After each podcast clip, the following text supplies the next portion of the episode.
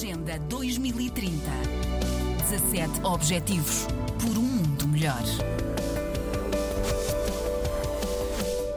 A taxa de pobreza aumentou em Portugal, é agora de 18,4%. Há quase 2 milhões de pobres no país, uma subida de 2,2% de 2019 para 2020, que afeta sobretudo mulheres e idosos. Os dados do INE, o Instituto Nacional de Estatística, são ainda provisórios. Foram revelados ontem pelo relatório Portugal Balanço Social 2021, elaborado pela Universidade Nova de Lisboa. Jornalista Teresa Correia.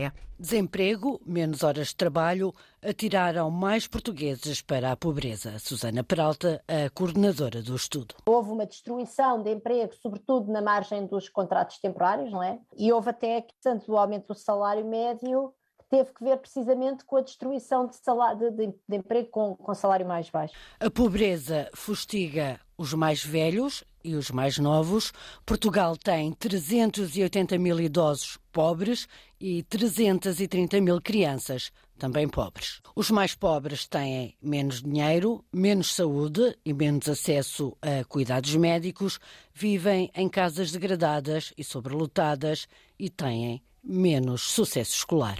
Entre as pessoas desempregadas, a taxa de risco de pobreza atingiu 46,5%, o que representa mais quase 6 pontos percentuais do que em 2019.